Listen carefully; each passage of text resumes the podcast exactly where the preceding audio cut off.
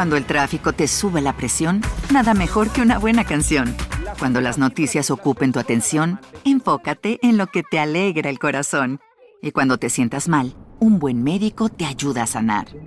Sabemos que mantener tu salud es tu prioridad, también es la nuestra en Kaiser Permanente, donde trabajamos juntos para cuidar de todo lo que tú eres. Kaiser Permanente, para todo lo que tú eres. Kaiser Foundation Health Plan of the Mid-Atlantic Stay Inc. 2101 East Jefferson Street, Rockville, Maryland 20852. Westminster 911, where's your emergency? My baby, my little baby! That guy just admitted he killed my daughter! Christopher Wade just admitted he killed her! Leah Porter tenía 19 años de edad cuando uno de sus supuestos amigos acabó con su vida.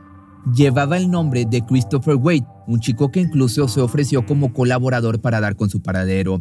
Era uno de los rostros que pedían en televisión por el sano y salvo regreso de la desaparecida. Sin embargo, también encabezaba la lista de principales sospechosos. I don't really have very many friends, but the friends I do have, I'm very loyal to. So even losing one is a heavy blow for me. El hermano de la víctima, Max Porter, le hizo creer en todo momento que en realidad estaba ayudando a encontrarla, mas sus intenciones siempre fueron extraer una confesión y cuando finalmente lo logró, pudo documentarla en audio por medio de su celular. Just start letting it out, man. I know it's hard. You gotta let it out right now. I need my sister back. Where is she?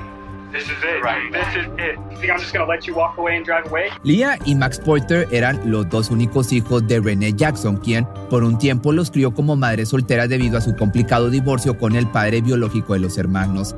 No obstante, más adelante se unió a la familia un hombre que tomaría el papel de padrastro. Su nombre era Michael. Siendo una familia unida, en 2006 recién se mudaron a Cotopaxi, este es en Colorado, en Estados Unidos. Un pueblo pequeñito, muy hermoso por cierto, rodeado de montañas y paisajes impresionantes, ubicado a algunas tres horas más o menos de distancia de Denver.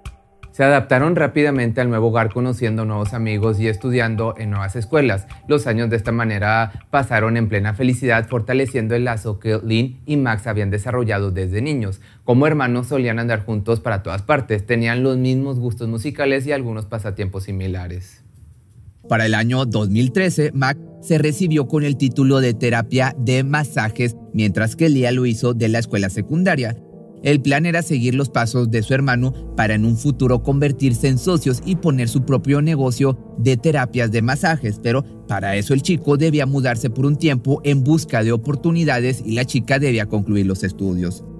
Ambos sabían que estar separados sería una situación muy complicada, sobre todo porque estaban sumamente acostumbrados a hacerse compañía y apoyarse mutuamente.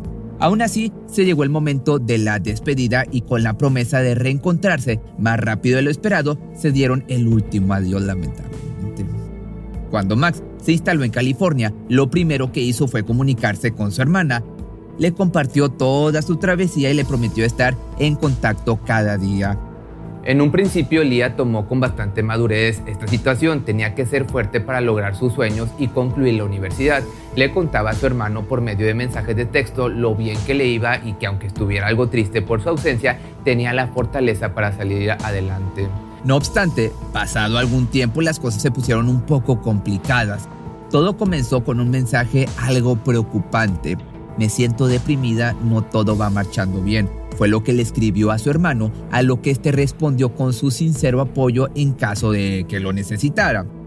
Estando en la universidad lejos de su madre y de su hermano, Lía había perdido un poco el camino. No le contaba a Ren exactamente lo que le sucedía, pero sí le daba indicios de que quería arreglar su vida, justo como se lo dijo a comienzos de junio del año 2014.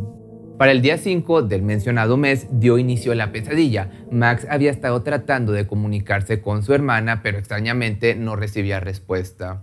He was frantic. He said, I have been trying to get a hold of Lee. She won't respond. I knew there was something wrong right away because I couldn't get a hold of her. It was just days of calling back and calling, calling, calling, calling. Envueltos en esta atípica situación, los malos presentimientos no tardaron en llegar. Lía siempre respondía a las llamadas, en especial a Mac. Pero con esta ausencia tan repentina, lo primero que hizo René fue revisar el registro de las llamadas de su hija. Así se dio cuenta que el 2 de junio había pasado la noche en un hotel con un sujeto llamado Jesse, de quien aparentemente nadie sabía nada excepto su hermano, pero a modo de secreto. El terror de que algo le hubiera sucedido después de su estadía se convirtió en la peor pesadilla de la familia, por lo que solicitaron ayuda a seres queridos quienes, comenzaron a responder pegando carteles a los alrededores de la ciudad. Posteriormente, y luego de haber dado parte a las autoridades, Jesse es interrogado solo para ser descartado como sospechoso. No hay motivo para culparlo de algo, puesto que puede comprobar que la última vez que vio a la chica fue justo al despedirse después de pasar la noche en el hotel. Fue en esta parte de la historia que pequeños secretos de Lia comenzaron a salir a la luz. En realidad su vida estaba de cabeza Tenía como pareja un chico mucho mayor que ella y su estabilidad emocional no era tan buena como aparentaba. She told me Jesse was an amazing tattoo artist, but he lied about his age at first, and then later, after they clicked, then told her. She told me very specifically not to tell my mom anything. La diferencia de edad era, para que te des una idea, de aproximadamente 20 años, motivo por el cual la chica no quería que su madre se enterara Desgraciadamente no se trataba de una atípica historia de amor que de una u otra forma le hiciera bien a Lía. Por el contrario, Jessie se comportaba de forma agresiva y manipuladora al grado de no disuadirla o de meterla en el mundo de las sustancias ilícitas. Naturalmente Max se vio en la necesidad de confesar todo lo que sabía a su madre. Ahora lo más importante era recabar todos los datos posibles para tener un indicio de su paradero. Entonces, siguiendo con la investigación del registro de números telefónicos, se dieron cuenta de que sobresalía uno. Provenía de Westminster, Colorado y correspondía a uno de los supuestos amigos de Leah. Su nombre era Christopher Wade. Según su historia, era un amigo de la secundaria y estaba encargado de apoyar a Lía en su proceso de recuperación en el tema de las sustancias ilegales. Fue después del 2 de julio que la chica y Jessie habían dado por terminada su relación, que ella publicó por medio de su cuenta de Facebook que buscaba un lugar para pasar la noche. A su llamado respondió Chris, con quien se supone pasó todo el día 3 de julio. Sin embargo, por alguna razón, Lee había decidido no pasar la noche ahí, según él, se despidió como buenos amigos que eran y no la volvió a ver jamás.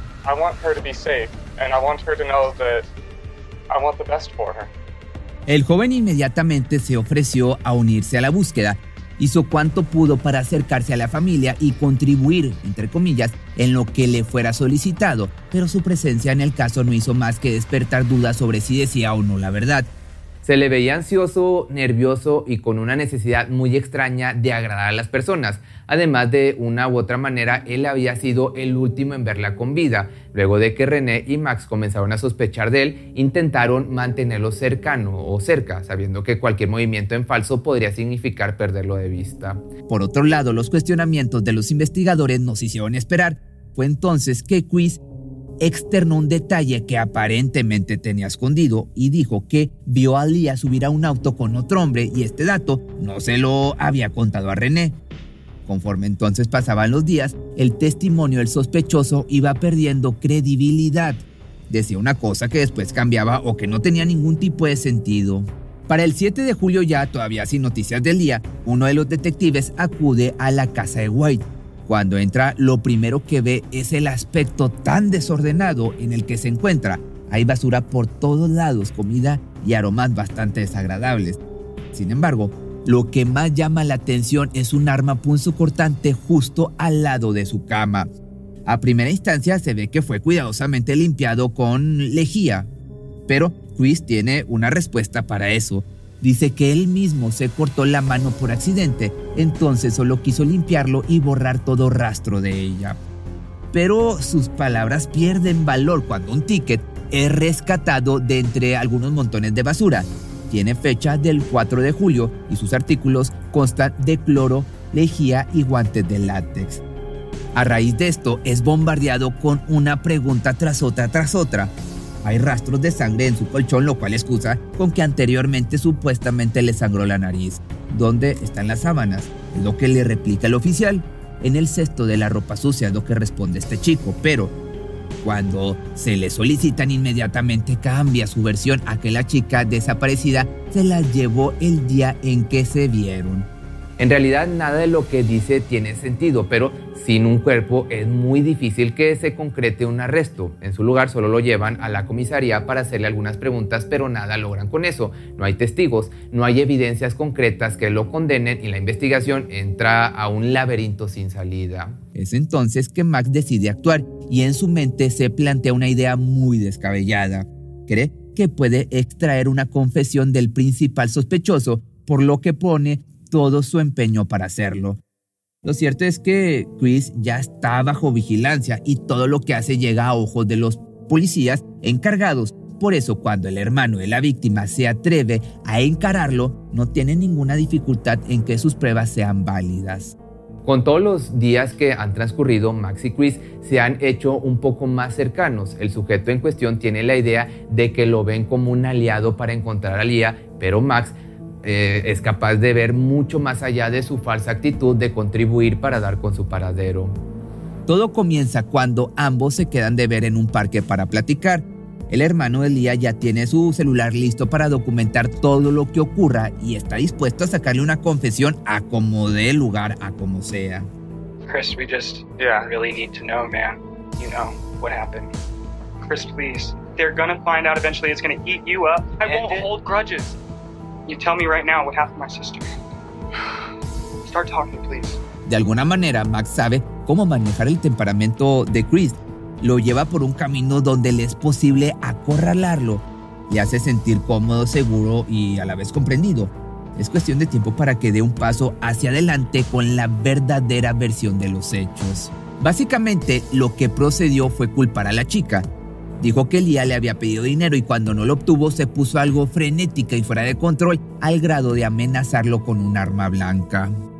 Según su relato, se vio en la necesidad de esquivar puñaladas por parte de Lía al punto en el que procedió a defenderse tomándola por la garganta para cortarle la respiración. Cuando las cosas se salieron de control entonces, él tomó el arma punzocortante y lo clavó en el esternón de Lía. And God help me, I put her in the dumpster. I know you won't believe me, but I will be turning myself into the police. It'll be within the week, I swear to you. No, you're going to jail right now. Where do you think you're going, man? You think I'm just going to let you walk away and drive away? You killed my sister. Finalmente, con esto, tenía la confesión que tanto necesitaba para saber lo que en realidad había pasado con su hermana. Por desgracia, Chris no reveló exactamente dónde está el cuerpo. De solo se pudo recuperar su celular y algunas otras pertenencias, pero de sus restos nada se sabía hasta ahora. Una vez bajo custodia comenzó a surgir la vida pasada de Wade. Se había unido al ejército después de la secundaria y todo lo que demostró ser después de eso resultaba sumamente perturbador, puesto que en algunas ocasiones expresó su deseo de quitarle la vida a una mujer. Lo escribía como su fantasía. Incluso hubo un registro de un incidente ocurrido tiempo atrás en donde se le vinculó con un intento de privación de la libertad. De no ser por un perro que ladró tanto como para asustarlo, quizás su víctima hubiera sido otra desafortunada. Se le describió como un asesino frío y calculador y el 6 de noviembre del año 2015 fue sentenciado a 48 años de prisión por asesinato en segundo grado. Ahora es un asesino que cumple su condena, pero hasta el momento solo él sabe dónde dejó exactamente el cuerpo de su víctima. Si te gustó este video, también me puedes seguir en Facebook, que me encuentras en una página como Pepe Misterio Documentales y en la otra como algo para siempre by Pepe. Aquí hago videos de deportes y cosas más relacionadas a personajes importantes. ¿Te preocupas por tu familia? Entonces, ¿por qué darles solo huevos ordinarios cuando pueden disfrutar de lo mejor? Eggland's Best, los únicos huevos con ese delicioso sabor fresco de granja, además de la mejor nutrición, como 6 veces más vitamina D, 10 veces más vitamina E y 25% menos de grasa saturada que los huevos regulares, además de muchos otros nutrientes importantes. Así que, dales los mejores huevos huevos. Egglands Best. Mejor sabor, mejor nutrición, mejores huevos. ¿No se merece tu familia lo mejor? Entonces, ¿por qué no los mejores huevos? Ahora, Egglands Best están disponibles en deliciosas opciones. Huevos clásicos, de gallina libre de jaula y orgánicos de Egglands, que ofrecen un sabor más delicioso y fresco de granja que le encantará a tu familia. En comparación con los huevos ordinarios, Egglands Best contiene la mejor nutrición como 6 veces más vitamina D, 10 veces más vitamina E y el doble de omega 3 y B12. Solo Egglands Best. Mejor sabor, mejor nutrición, mejores huevos. Visita egglandsbest.com para más información.